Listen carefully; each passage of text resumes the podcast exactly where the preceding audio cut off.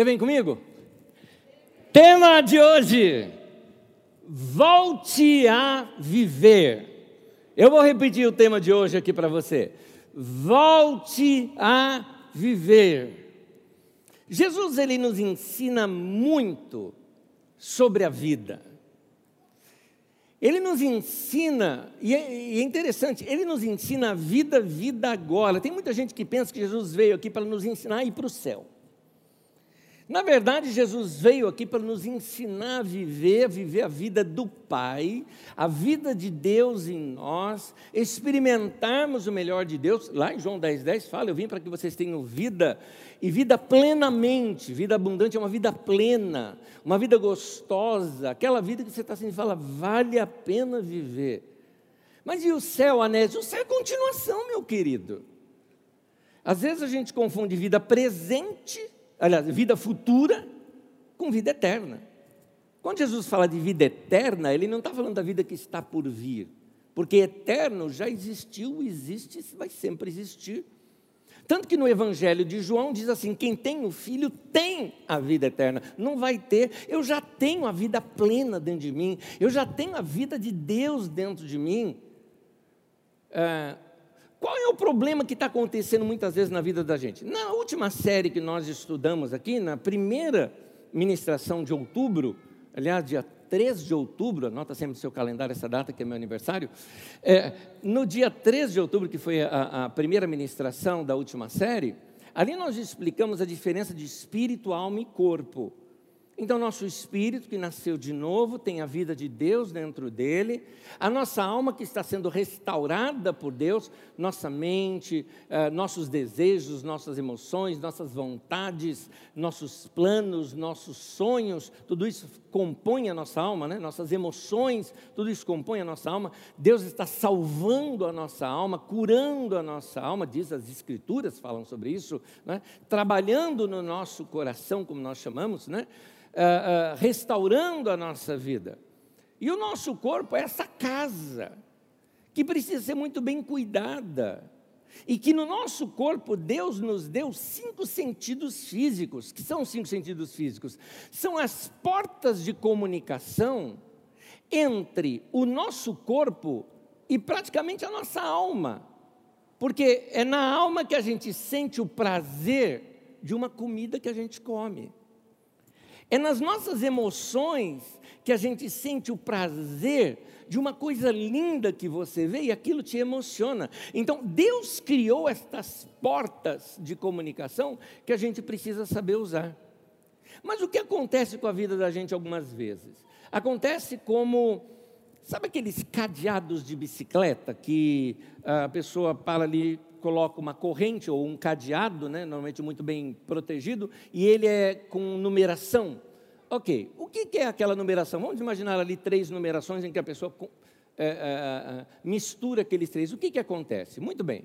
Ali você tem, num, naquele cadeado, você tem três arcos que ele tem uma pequena saída, nesses três arcos. E você tem uma trava ali.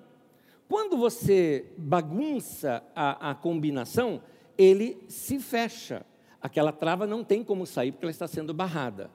Então, quando você alinha o primeiro, alinha o segundo e alinha o terceiro, aquela trava consegue sair.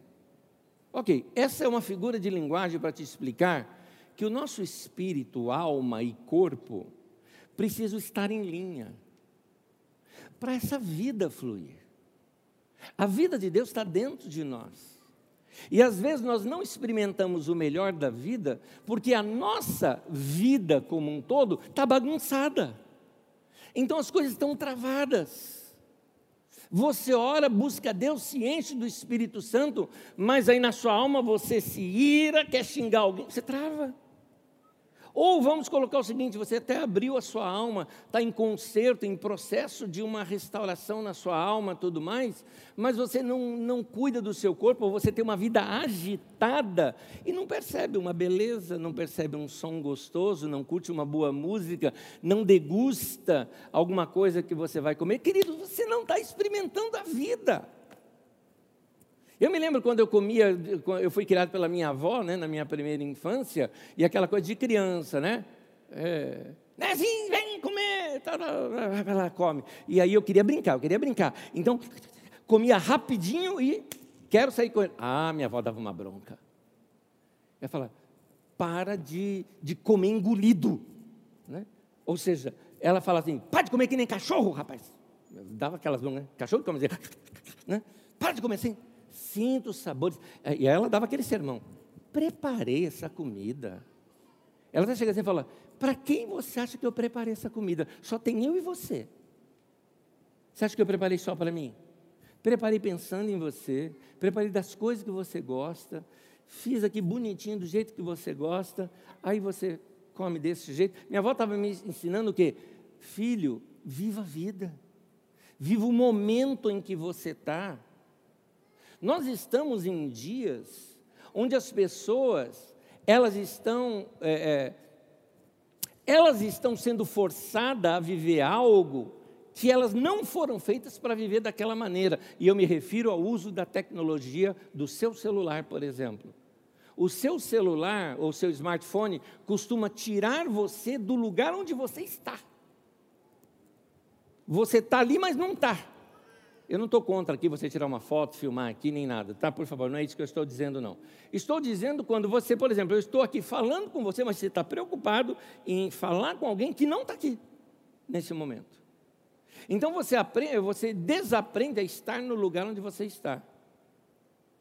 Você quer me irritar se a gente for comer junto e você ficar no celular. Você me irrita. Você está dizendo aqui, ó, você é dispensável nesse lugar. Eu já cheguei a ligar para uma pessoa que estava na minha frente, que ela não saía do celular, eu liguei para ela. Falei, pronto, agora você fala comigo. Né? Já cheguei a fazer isso. Nós precisamos aprender a estar onde, no lugar onde nós estamos. E é isso que é aprender a viver. E esses ensinos, Jesus passa nos tempos dele. No tempo dele não tinha celular, não tinha nada disso, né? a vida era outra. Mas algumas questões, o ser humano não muda. Apenas o, o, o ambiente e a cultura era diferente, os princípios por detrás são os mesmos. Eu quero contar uma história para vocês. Na verdade, eu vou ler uma história para vocês e vou explicá-la. Um homem chega até Jesus. E era um famosinho da época. Vocês vão me permitir esse meu anacronismo, tá? Por favor. Porque eu quero interpretar o texto para nós.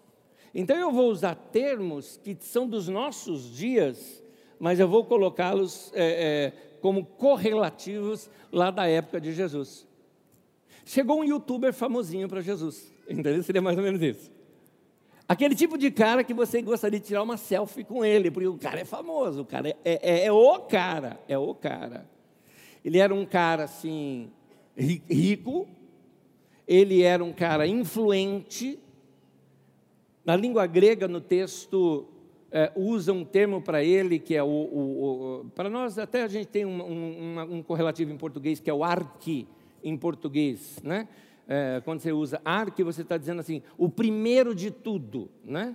Então, ele era um dos principais da cidade, provavelmente um político de grande influência é, é, social, esse homem. E ele vai procurar Jesus, e a pergunta que ele faz para Jesus é o seguinte: Jesus, como é que se vive? O que, que eu preciso fazer para ter vida.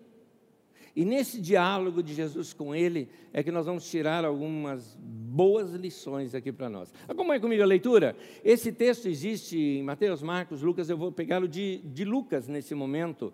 Então, Evangelho de Lucas, no capítulo 18. Se você quiser acompanhar com a gente nas telas, é, porque eu troco bastante de traduções, nas telas agora está da nova versão internacional. Acompanha comigo, por favor. Lucas 18, do versículo 18 ao 27, o texto diz assim: Certo homem importante, essa palavra importante mostra isso aí, o famosinho, né? Aquele cara que uh, preenchia o ambiente pela sua fama, lhe perguntou: Bom mestre, que farei para herdar a vida eterna? Por que me chamas de bom? Respondeu Jesus. Não há ninguém que é, seja bom a não ser somente Deus. Eu explico isso depois. É um provérbio. Você conhece os mandamentos? Jesus disse para ele: Não adulterarás, não matarás, não furtarás, não darás falso testemunho, honra o teu pai e tua mãe. Note, Jesus não citou todos os mandamentos, teve um que de propósito ele ocultou. E o homem respondeu: A tudo isso tenho obedecido desde a adolescência, disse ele. Ao ouvir isso, Jesus disse-lhe: Falta-lhe ainda uma coisa. Venda tudo o que possui e dê dinheiro aos pobres, e você terá um tesouro nos céus. Depois, venha e siga-me. Ouvindo isso, ele ficou triste, porque era muito rico.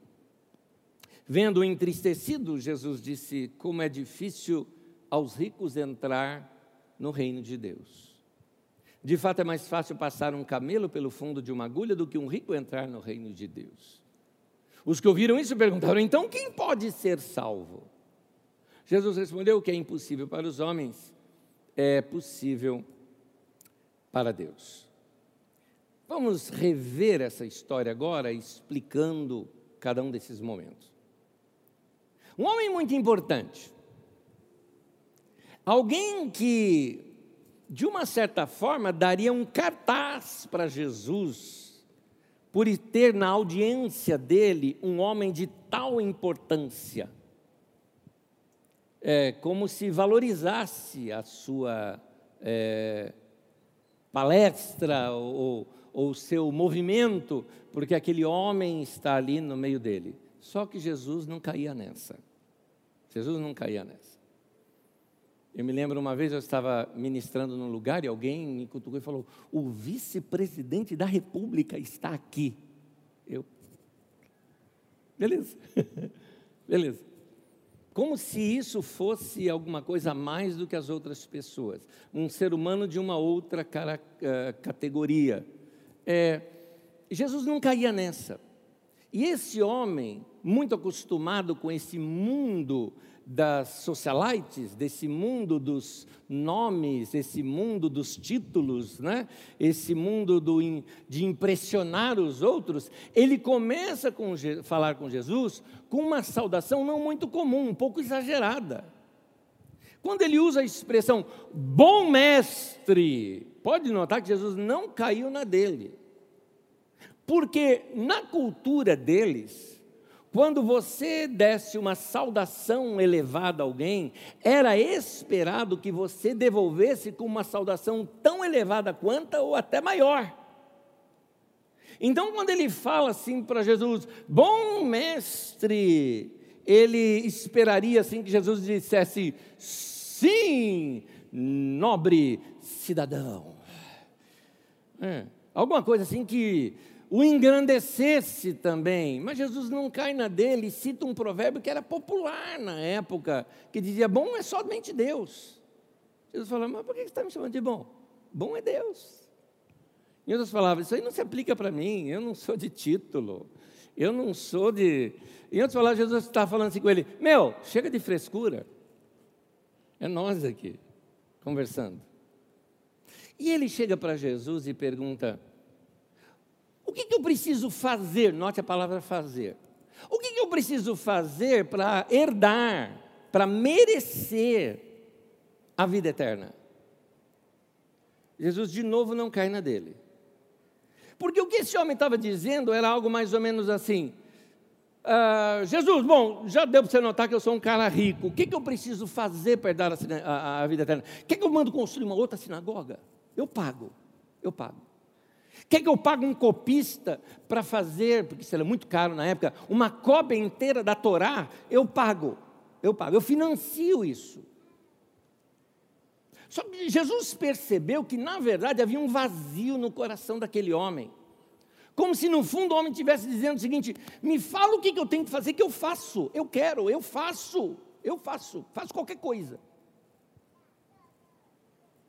Jesus traz ele para a realidade. A primeira realidade, uma vida com Deus. Ele falou: Você conhece os mandamentos? Não matarás, não adulterarás, não furtarás. Não. Cara, Tudo isso eu pratico desde a minha adolescência. Na verdade, essa resposta dele também já era uma questão social. Porque no meio dos judeus, você dizer que já praticava a lei e desde tenra idade, isso era um baita cartaz. É assim: esse homem é digno, esse homem é perfeito. Ele é generoso, ele dá dinheiro aos pobres, ele, ele, ele se dispôs aqui a até construir ou ajudar uma sinagoga, e ele pratica a lei do Senhor. Quer dizer, subiu ainda mais o cartaz dele. Jesus trata com ele de um outro mandamento, o mandamento da cobiça. E no mandamento da cobiça é, se refere ali à questão financeira. Jesus chega assim para ele e falou: então, você quer ter vida? Vai vende tudo que você tem e dá aos pobres. Aí me segue. Aí você vai experimentar a vida que eu tenho. O que, que Jesus queria dizer com isso? Jesus, na verdade, estava querendo mostrar para esse homem que aquela vidinha que ele estava tendo era exatamente o estilo de vida, o estilo de vida dele era exatamente o que estava tirando dele a vida. Jesus estava querendo mostrar, cara, você está numa prisão. Você está numa prisão que você tem que se mostrar para todo mundo. Você está numa prisão que todo mundo, você não tem liberdade de ser você mesmo. Você tem que criar um holograma seu, um, uma, um, um fake seu, e todo mundo fica admirando aquele cara que você, no fundo, não é. Jesus queria dizer o seguinte: você não percebeu que essa vida de socialite é vazia? Você não percebeu que essa vida de aparência é vazia? Você não percebeu que essa vida de Facebook é vazia? Você está preocupado com o que os outros pensam de você. Você já chegou querendo arrancar elogio meu. Você já chegou se engrandecendo, dizendo: pratico todos os mandamentos. Quer dizer, você é o cara, é o justo. Você está chamando demais atenção para si. Você não percebeu que isso é vazio? Jesus estava dizendo para o cara: se livra disso, homem. Sai dessa vida. Se livre desse peso que você está carregando sobre você, de ter que forçar ser um cara famoso. Se livra dessa neura que você tem todas as vezes. Então, como eu falei, deixa eu cometer meus anacronismos aqui. Se livra dessa neura que você tem, de todas as vezes que você é, posta alguma coisa na sua internet, que você fica lá olhando o tempo todo para ver se você recebeu like, quanto isso viralizou, e se você virou famoso, e que tipo de comentários eles estão fazendo a teu respeito. Se livra disso, cara. Se livra dessa pressão de que todo mundo sabe tudo sobre você. Olha o prato de comida. Bom dia. É, olha onde estou. Olha como eu sou feliz. Se livra disso, vai viver. Isso aí não é vida. Se você só vive de aparência, isso não é vida. A vida é mais do que isso, a vida é uma coisa mais profunda. Está entendendo já o tema de hoje? Volte a viver. Você não está vivendo, você vivia, Jesus devia estar tá falando para ele, você vivia quando você era criança, que está lá brincando e não está nem aí com ninguém, está se divertindo, está no mundo dela. Você não, você está no mundo dos outros. Você abriu demais a sua vida e agora isso está ficando pesado. Jesus, por isso que Jesus falou: faz o seguinte, se livra dessa vida sua porque o meu estilo de vida não se encaixa no seu. Se desfaz de tudo, vende tudo, acaba com tudo isso, a vida passa tão rápido. Vende tudo, entrega tudo, sai dos seus, dos seus títulos que você tem de cidadão honorário, de cidadão honroso né, na cidade. Sai dessas besteiraiadas toda de clubes sociais, sai disso tudo e vai viver. Sai disso tudo é, que aí você não vai ter mais o quê? Não vai ter mais bajulador no seu pé. Você sabe que eu não estou falando só de Jesus falando com o cara, eu estou falando com você, né?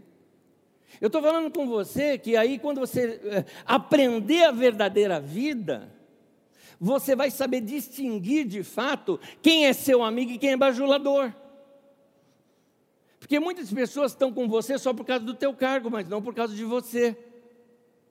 É aquela velha história de que no final de ano, sabe aquela semana entre Natal e Ano Novo, algumas empresas grandes permitem os pais levarem até os filhos para conhecerem o trabalho. E um pai levou o seu filho, era um grande diretor de uma mega empresa, e ele levou o seu filho para conhecer ali o trabalho, e o filho impressionado, porque o filho não conhecia esse lado do pai, né?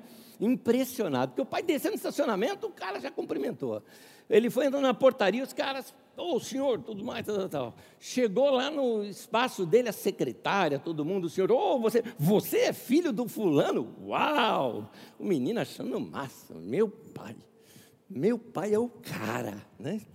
E depois que eles saíram de lá, ele falou, pai, você é o cara. Falou, filho, ele pegou o crachá dele ali da empresa, né, o cartão dele, né, de passar lá, falou, filho, aquilo que eles admiram e respeitam é esse aqui. Ó. E a hora que eu deixar de ser esse aqui, que eu perder isso daqui, eu nem sequer entro mais naquele lugar. Eu não sou mais nada daquilo. Ele falou: o que você conhece é esse cara aqui. Esse sou eu, não esse daqui, da carteirinha. Então, às vezes a gente não faz essa separação e aí reclama: minha vida está chata. Mas foi você que tornou ela chata. Você que está forçando a sua vida a ser o que ela não foi chamada para ser. Jesus então estava falando para esse cara: sai de cartaz. Vai viver uma vida simples. Vai, vai ser você. Eu me lembro um dia num determinado momento, eu lembro bem, bem do momento, eu saí do lugar ali onde eu estava, eu estava numa, quase que numa tribo na África, e teve um momento que eu saí, eu quis sair sozinho, e ali no mato, num lugar ali, ver o lugar, eu saí. E quando eu saí, eu olhei aquilo tudo, eu falei, aqui tem ninguém, ninguém me conhece, estou sozinho, que sensação de liberdade. Que sensação gostosa. Eu falei, vida é isso. Vida é isso. É, alguns de vocês experimentaram um momento de vida muito bom há um tempo atrás, quando deu um bug geral e não funcionava o WhatsApp, Facebook, é, Instagram e tudo mais, não funcionava. Mas é claro, você correu para o Twitter, para o Telegram, para os outros, para tentar de alguma maneira fazer alguma coisa. Que nem dizia minha avó, com aquela elegância que ela tinha, ela dizia o seguinte: besta. É isso que você é. Sua chance de um momento leve, livre, né? aquele momento onde você tem um contato mais com você mesmo. Aliás, qual a última vez sem ser aqui no culto, porque você fez isso hoje aqui, que você ficou quieto e silente para se conectar com Deus. Qual a última vez que você passou num lugar ou teve um momento só seu, onde está você e Deus e você com você mesmo? Qual a última vez que você fez isso? É muito provável que talvez mais de 90% da nossa vida esteja sobrecarregada com tranqueira a mochila está pesada. Aí a gente fala assim: não aguento, eu estou com depressão. Não, é a mochila que está pesada mesmo, querido. É só esvaziar que volta. Tem muita depressão nossa que a gente mesmo que causou. Que tá, a gente deixou de viver. Então, Jesus estava dizendo para o cara, o cara estava dizendo assim, Jesus, eu faço qualquer coisa para ter a vida, olha a vida que o Senhor tem. Olha a alegria dos seus discípulos. Eu quero ter essa vida. É como se Jesus dissesse: vamos fazer o seguinte: vende tudo. Sai dessa vida sua maluca. Vende tudo. Dá para os pobres. Você vai ver a alegria deles, é maravilhosa. Você vai curtir a vida. E me segue. Vem comigo. Você vai ver um outro lado da vida que você não conhecia. O cara não topou. Era só fachada. Até nisso ele estava fazendo média. Ele não estava sendo verdadeiro. Faça qualquer coisa. A hora que Jesus deu o que fazer, ele falou: hum, é, é, nem bem qualquer coisa.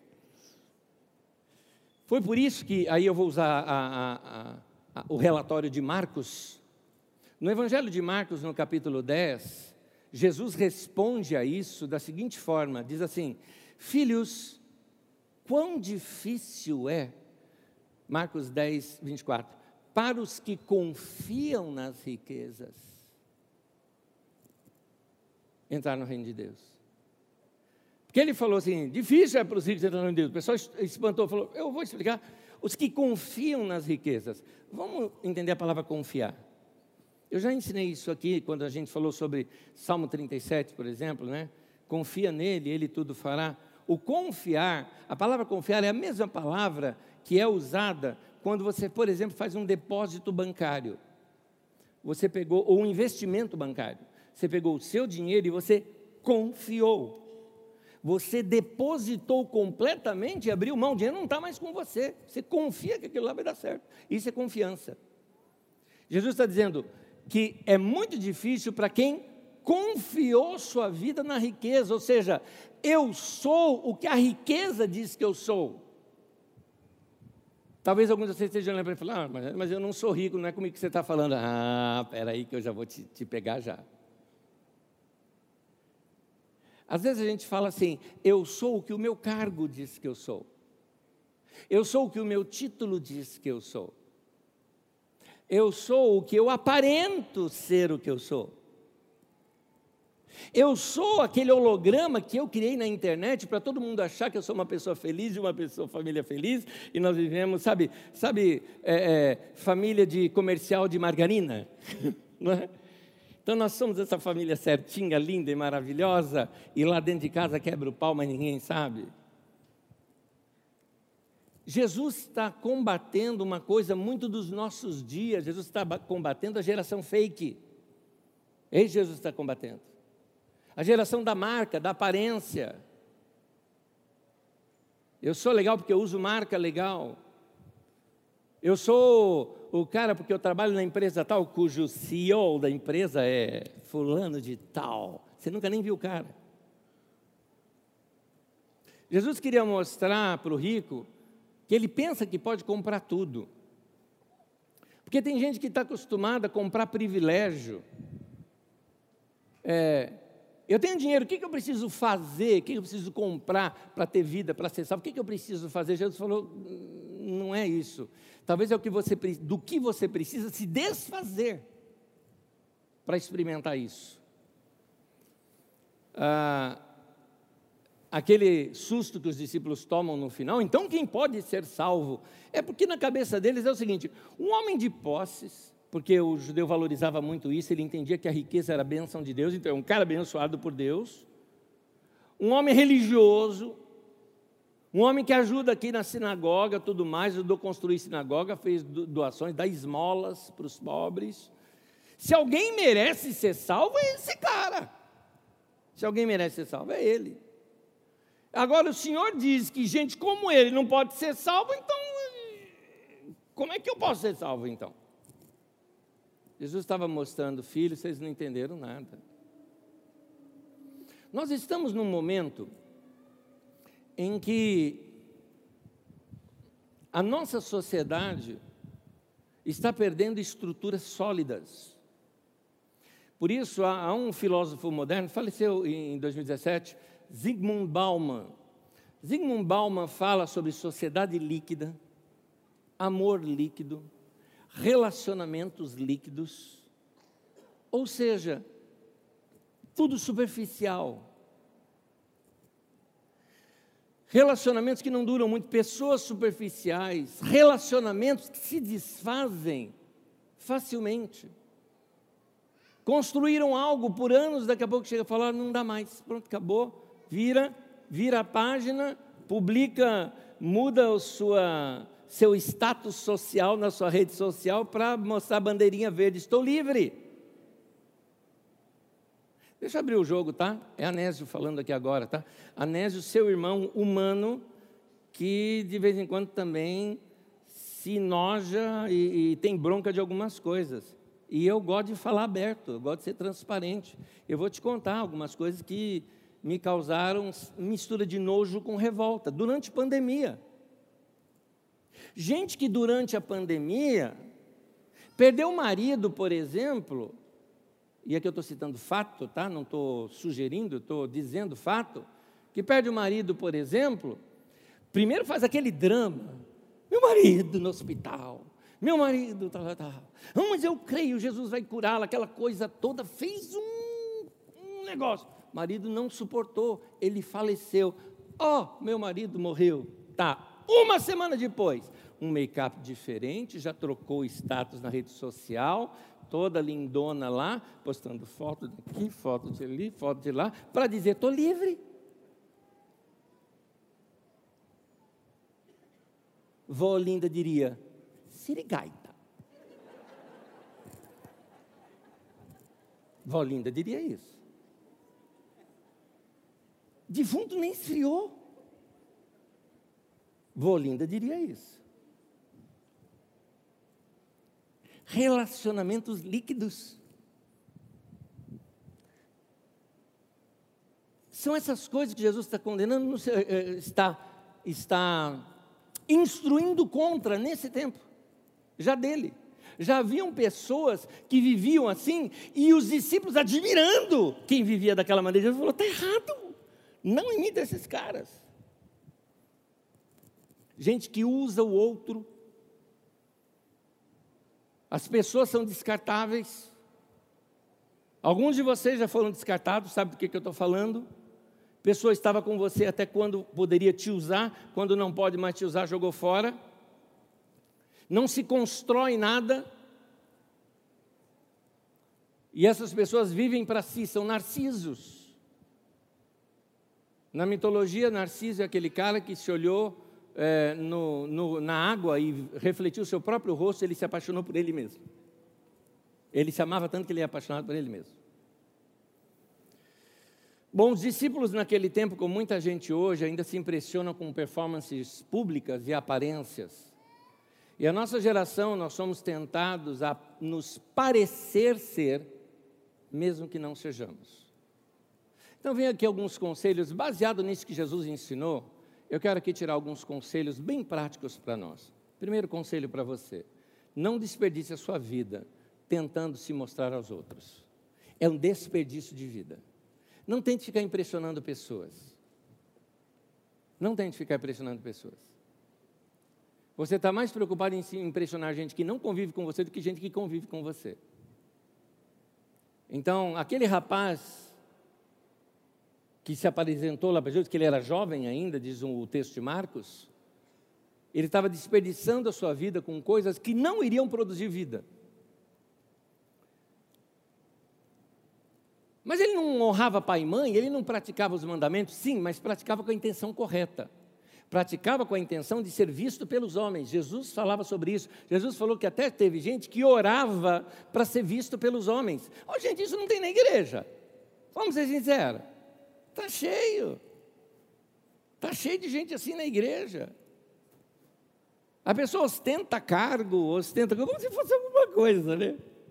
Eu, eu, eu, falo por mim que eu sou da igreja, eu convivo na igreja, né? Às vezes a gente cumprimenta uma pessoa, né? E, é, é, e assim, eu me sinto livre de, de, de criticar, porque eu sou pastor, eu sou da área, então eu posso, eu posso. É igual o Corinthians, por exemplo, não fala mal do Corinthians para mim, mas eu posso falar, porque eu sou. Entendeu? A não ser que você seja corintiano também, aí você pode. Entendeu? Se não é, não pode. A gente briga. Então, como eu sou pastor, eu posso falar. Então, às vezes eu me encontro assim com o irmão, e eu vejo o irmão falando, e aí, fulano? Fulano não, pastor fulano. Falei, xiii, eu sou. Foi picado? É bem.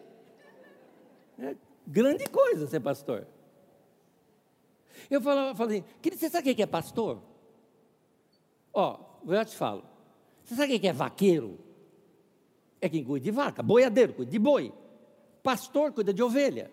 Como é que é chamado boiadeiro? Peão. Como é que é chamado pastor? Peão. Nós é peão, filho. Peão não ostenta assim. E aí, fulano, tudo bem? Fulano não, peão, fulano. Você viu alguém fazer isso? Então, deixa de ser besta. Então, essas coisas é, é, as pessoas gostam de cargos. Jesus fala daqueles que procuravam os melhores lugares. O melhor lugar não tem a ver com você ter sentado aqui na frente porque você quer assistir direito. Não é isso. Está falando de posição social, não é?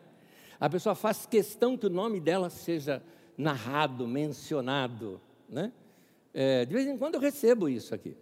Principalmente quando vem alguns políticos que não conhecem o nosso jeito aqui. Às vezes chegam, os nossos irmãos dos governantes ficam sem graça, falando, né, ó, aqui um bilhetinho, mandaram te entregar. Né?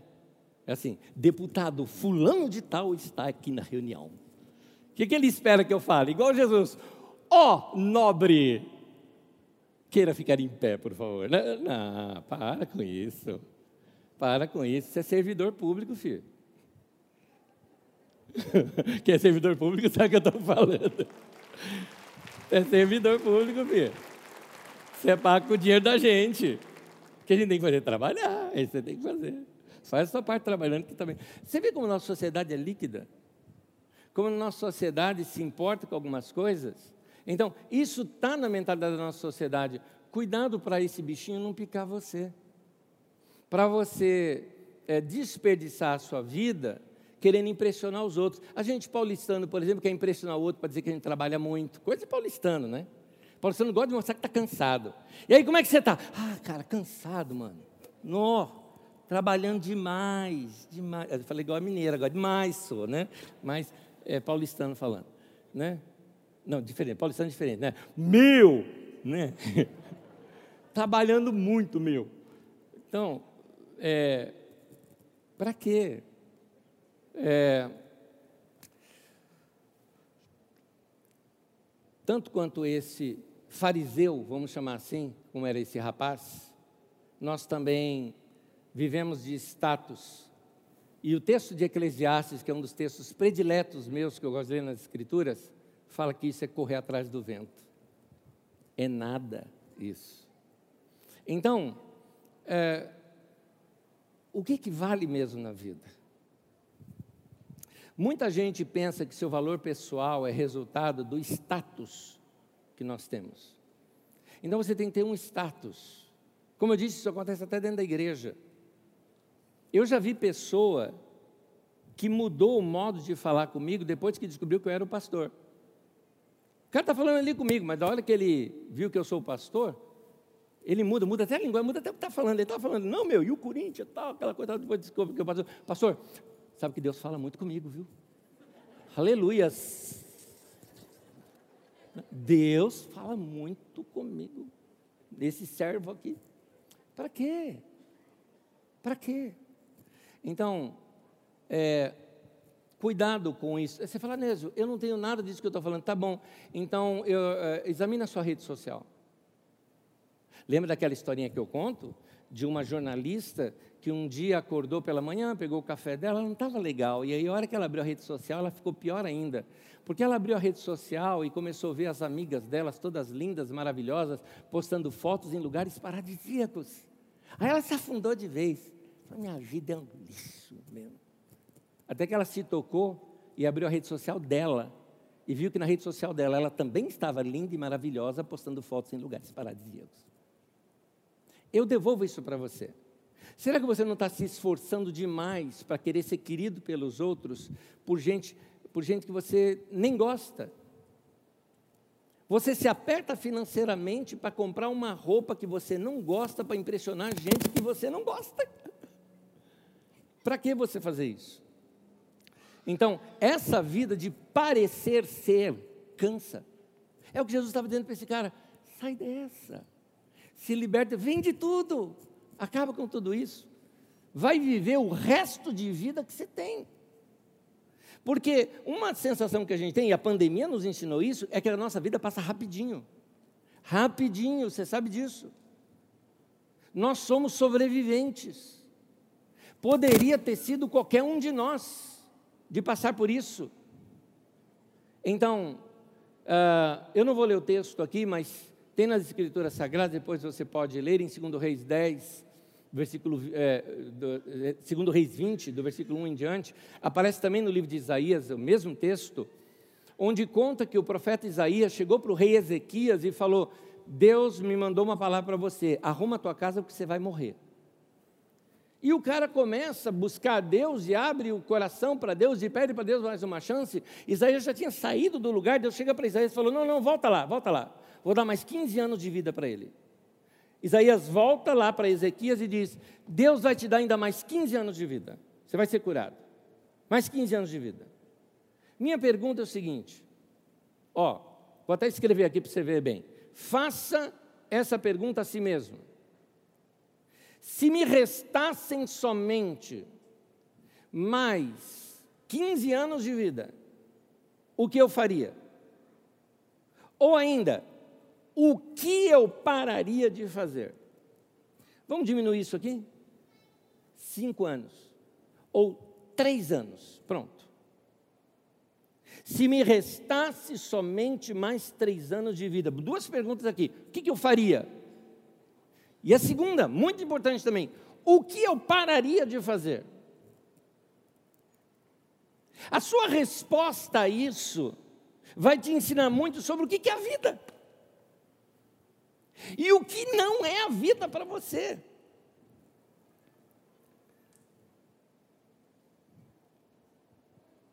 A gente precisa acordar que a vida é breve. Alguns de vocês, assim como eu, já virou ampulheta, meu querido. A gente já tem mais passado do que futuro. E a gente sabe disso. A gente não quer admitir, mas a gente sabe disso. E para quem sabe que a vida é curta, todos os dias são importantes. Você para de perder tempo. Você começa a rever Será que todo mundo que está na minha lista de contatos desse celular são de fato pessoas que me acrescentam alguma coisa? São pessoas a quem eu posso servir, porque também não é só pessoa que possa me dar algo, gente que eu posso ajudar. Você não acha que o celular está até pesado demais, que tem um monte de mala aqui? Você não tem vontade de fazer, parêntese, tá? Eu faço isso. Você não tem vontade de fazer alguma coisa que eu faço, tá? Parênteses. É, trocar de número? Sem importar o, o, o, todos os contatos anteriores? Você não tem vontade de fazer isso de vez em quando? Sabe assim, daquela zerada? Você nunca pensou em fazer um Facebook sídio? Ou um Instagram sídio, né? Ou seja, mata tudo aquilo. Será que Jesus falando, vai, vende tudo que você tem e vai ter uma vida simples, será que isso não se aplica a nós, talvez às nossas redes sociais, a tantos contatos, a médias, a, a, a, a títulos e tudo mais? Quando eu li aquele livro, O Avivamento da Rua Azusa, o livro que conta aquele movimento fantástico que teve, que foi o berço do movimento pentecostal eh, no mundo em 1906, ali em Los Angeles, Estados Unidos, um dos homens, que é o escritor do livro, uh, Frank Bartman, ele conta que na experiência que ele teve com Deus, e a experiência dele com Deus foi na frente, na, diante do caixão da filhinha dele, que havia morrido. Ele fala que diante da morte a vida fica muito mais clara para a gente. Aquele homem foi para sua casa, pegou as medalhas, pegou os diplomas que ele tinha, tudo, jogou tudo fora, queimou tudo. Ele falou: Eu não sou isso aqui. Ele precisava ter uma vida leve, livre, autêntica.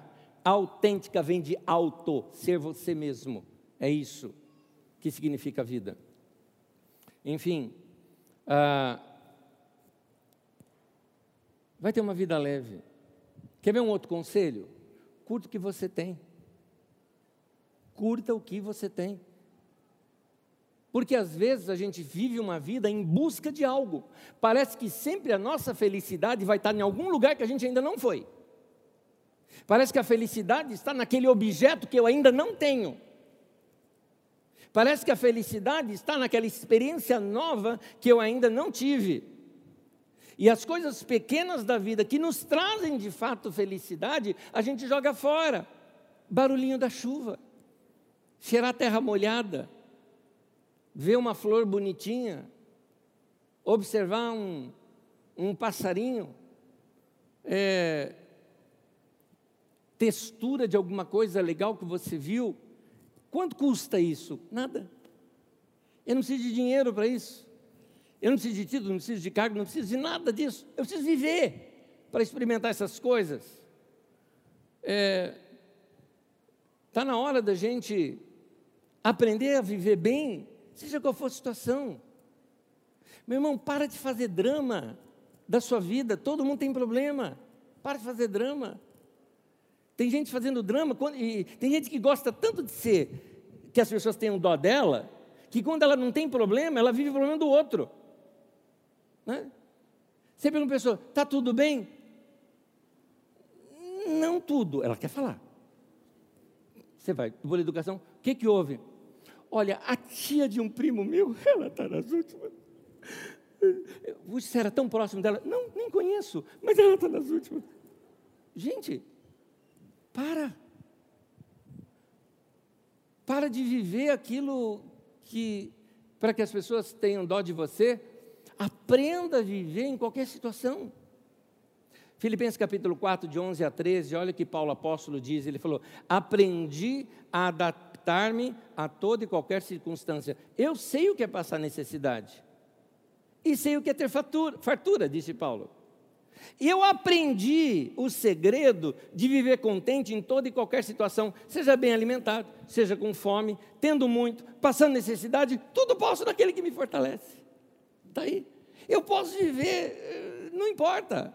Em outras palavras, com dinheiro ou sem dinheiro, com dinheiro ou sem dinheiro, a florzinha está lá, a chuva cai, o ar que eu respiro, existe tudo isso, com dinheiro ou sem dinheiro. A questão aqui não é ser rico ou pobre, a questão é você viver a vida ou não viver. Aprendi a adaptar-me, aprendi a viver contente, está aí no texto. Aprendi isso. Então, vai curtir as coisas que você tem. Você orou tanto para ter uma casa, agora tem, relaxa que a tua casa está lá suja lá. Ô pastor, é domingo. Você nem arrumou tua cama, hein? Ah, mas eu, eu tinha que ir para carisma agora cedo. Eu também, a minha está arrumada. Então, quem sabe que a vida é curta, valoriza mais o que Deus já deu. Agradeça tudo que Deus te deu. Não perca a paixão das coisas que um dia você pediu a Deus e agradeceu a Deus por aquilo. Pediu tanto para ter um filho. Agora tem um filho, fica lá, oh, esse menino, pediu tanto. Pediu tanto para ter um marido.